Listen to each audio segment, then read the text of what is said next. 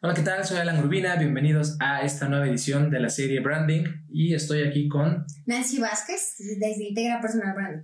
Y que vamos a hablar del lenguaje de la marca. En esta serie de, de branding donde hemos hablado desde pues el nombre, la importancia, hemos hablado ya de la personalidad, los vamos a ir aplicando en un posible lenguaje que esto permite la comunicación entre la marca y el, la audiencia o las audiencias. Dentro del, lenguaje, ¿qué, ¿cuáles son las características más importantes, Nancy? ¿Qué, nos podemos, o cómo comenzamos aquí el tema? Es importante entender que el lenguaje nos va a permitir hacer que eh, nuestra audiencia nos perciba de una manera o de otra y que debemos cuidar el cómo nos comunicamos, cómo nos dirigimos hacia ellos dependiendo primeramente qué tipo de audiencia tenemos, si son jóvenes, si son mayores, si son hombres, si son mujeres, si son mixtos. Y una vez que tenemos esa información, entonces vamos a determinar cómo les vamos a hablar, cómo nos vamos a dirigir a ellos para generar una conexión. Ok, acabas de comentar algo muy importante porque muchos pueden, aquí se confunden, muchos piensan que la personalidad da el lenguaje y aunque puede influir, tiene mucho que ver con la audiencia, a quien va dirigido, porque si hablamos de una personalidad exploradora, dentro de los exploradores, pues ahí debe haber diferentes edades, y pues todo lo que hablábamos también en el episodio de conductores de, de marca, que también influye, pues es ir entendiendo a qué parte de mi audiencia o de mis audiencias voy a dirigirme y de acuerdo a eso estableces el lenguaje. Definitivamente y creo que vale la pena hacer eh, una edición específica con respecto a la audiencia porque nos, nos, va a pautar mucho, mucho de este lenguaje y sobre todo entender eh, qué tipo de vocabulario vamos a utilizar, en qué canales vamos a enviar este mensaje a, través de ese lenguaje. Ya entramos como a temas eh, como el tono, la gramática y esto es muy importante, nuevamente repito, para establecer la conexión con esa audiencia. Y dentro de estos aspectos que mencionaste, como el tono, eh, el vocabulario, la gramática, pues vamos a ir definiendo también que todo esto forma parte del lenguaje, no nada más son las palabras que vas a utilizar o cómo les vas a escribir, porque también muchos se enfocan en ello. Es parte de la gramática, pero eh, pues hablemos primero del tono. Dentro del tono, eh, a qué nos referimos con el tono de, de la marca? El, esto lleva a que tenemos, como mencionaba, en, una personalidad exploradora, el tono de una persona exploradora pues puede ser alguien que le guste, que definitivamente sea muy intrépido y que le guste este, este tono de demasiada eh, energía. Y hay otros exploradores que son más solitarios y que les gusta ir... Más tranquilos. sí, les gusta toda una exploración, pero por su cuenta. O sea, hay exploradores que se van de mochila al hombro, como mencionan, y hay otros que les gusta visitar nuevos lugares, pero cómodos. Sí. Entonces, dependiendo de ello, es el, tono en el cual nosotros nos tenemos que dirigir. Tenemos que entender a nuestras audiencias, que sí hablaremos seguramente en otra ocasión, tenemos que entender cómo les gusta que les hablen para poder establecer un tono correcto. Sí, porque, eh, como decías, ¿no? Un, un, ejemplo de una persona que es tranquila y de repente la llenamos de energía y decimos, muévete, haz, hacemos llamado a la acción, eh, se va a perder posiblemente y me va a decir, este, no, porque ya hasta me cansé de pensar que tengo que poner toda esa energía y yo quiero relajarme. Claro. O, este, o todo lo contrario, una persona que tiene toda la energía del mundo y una marca le habla por debajo de su energía, es de qué flojera me da, ¿no? No, no, mejor busco algo que tenga lo que, lo que yo quiero, lo que yo busco. Y de eso se trata precisamente al establecer el lenguaje, conexión. Sí, sí. Dentro del tono entonces hablamos de mucha energía, hablamos de otro más tranquilo. En el tono también podemos encontrar que hay personas a las que les gusta que los mimes o los apapaches y hay otras personas a las que les gusta que los confrontes. Entonces de esto estableces el tono si, si la tonalidad de, del lenguaje que vas a utilizar va a ser confrontativo, va a ser para motivar, va a ser para apapachar, pero bueno, aquí... O para educar. O para educar, y aquí es donde cada, pues cada marca tiene un trabajo que es previo, todo lo que ya hablamos anteriormente, y para ir estableciendo o identificando, aquí ya nada más es establecer el tono en el que le vas a hablar.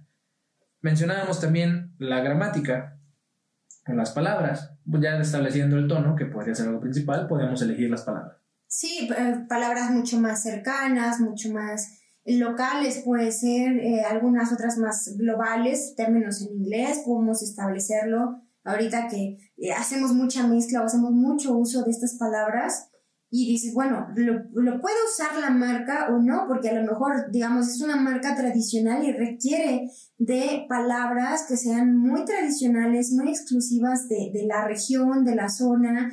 Este, por ejemplo, he visto eh, restaurantes en donde te, te hablan de conceptos de cómo se, se llaman esas personas para referirse a la amistad, para referirse a, a ciertos familiares y, y te enseñan ¿no? sus localicismos. Este, y, y, eso nos ayuda a conectar con la marca y eso nos ayuda a establecer qué tipo de palabras podemos utilizar o no. Claro, claro. De hecho, es muy común actualmente encontrar eh, negocios que tienen, sobre todo en, comida, en bares, que tienen como un concepto, pero que pocas veces establecen un, un lenguaje correcto. Y aquí esto que mencionas es importante. Si, en el ejemplo que ponía, si hay un lugar que es comida típica de, de cierta región, en el lenguaje o hablar en el lenguaje de la región es, es importante.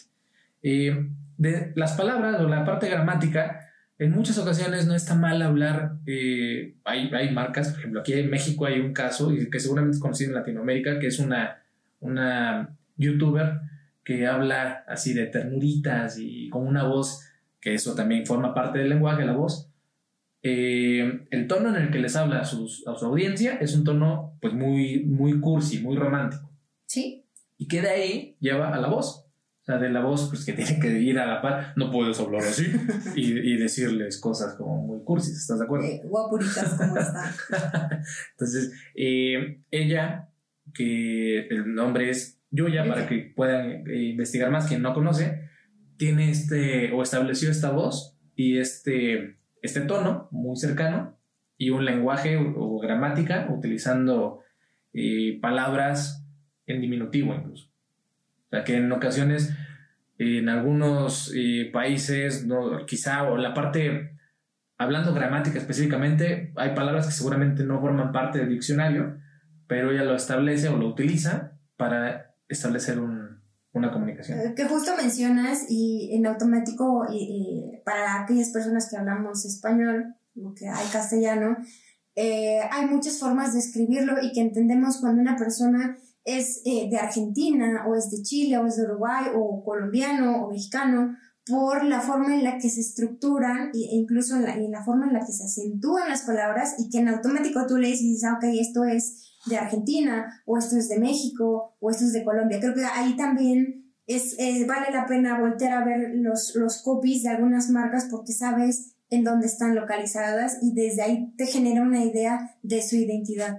Claro, y, y esto que acabas de mencionar es muy importante, el adaptarse al contexto del país, de zona, región o simplemente el, el, contexto actual, ¿no? Que también ahora mismo en, eh, este tema de, de, pandemia, muchas marcas no se adaptaron en el lenguaje y siguieron hablando de la misma manera y generó poca empatía, por lo que pues eh, esto no genera ventas, ¿no? definitivamente. Incluso cansancio, un cansancio emocional y justo el tono de la marca que sabe cuando lo, lo, maneja lo puede llevar a otras líneas y entonces no, no me genera miedo, no me causa un cansancio emocional y sigo a la marca porque me está inyectando con otras, otras informaciones y ese lenguaje que, que a lo mejor puede ser de supérate y vamos y que sí era necesario en, en estos meses. Sí, sí. Y bueno, para ir cerrando el tema, hablamos que existe dentro del lenguaje voz, eh, palabras o gramática, tono, todos son importantes, se va ligando y hay que ir, ir generando un, un, lenguaje propio. ¿okay? Eh, esto eh, en el cierre de esta información, pues lo que tienen que hacer es, en todos los canales en los que estén estableciendo comunicación, pues manejar el mismo, el mismo lenguaje. Sí, definitivamente. Y pongo ejemplo Netflix, que lo puedes encontrar en diversas redes sociales y en las mismas redes sociales tiene el mismo lenguaje, va a cambiar a lo mejor el tipo de post, pero lo mantiene, imagínate que, que te hablara en Twitter de forma aburrida mientras que en Facebook es muy divertido, todo el mundo lo conoce como el tío Netflix y que lo dice Netflix, Netflix, como quieras, soy el mismo, que es divertido y a que te digan, no sé, correcto, esté aquí y esto es así. Claro está que no lograríamos conectar y el mensaje se distorsionaría por completo. Perfecto, pues hay que ir aplicando este tema del lenguaje. Eh, recuerda comunicarlo en todos los canales en los que estés en el mismo lenguaje, es decir, todo lo que ya hablamos que, comprende el tema del lenguaje. Y pues seguiremos hablando, vamos a incluir el tema de audiencias en los siguientes eh, episodios. Y pues un gusto como siempre, Nancy, nos estamos viendo. La siguiente edición.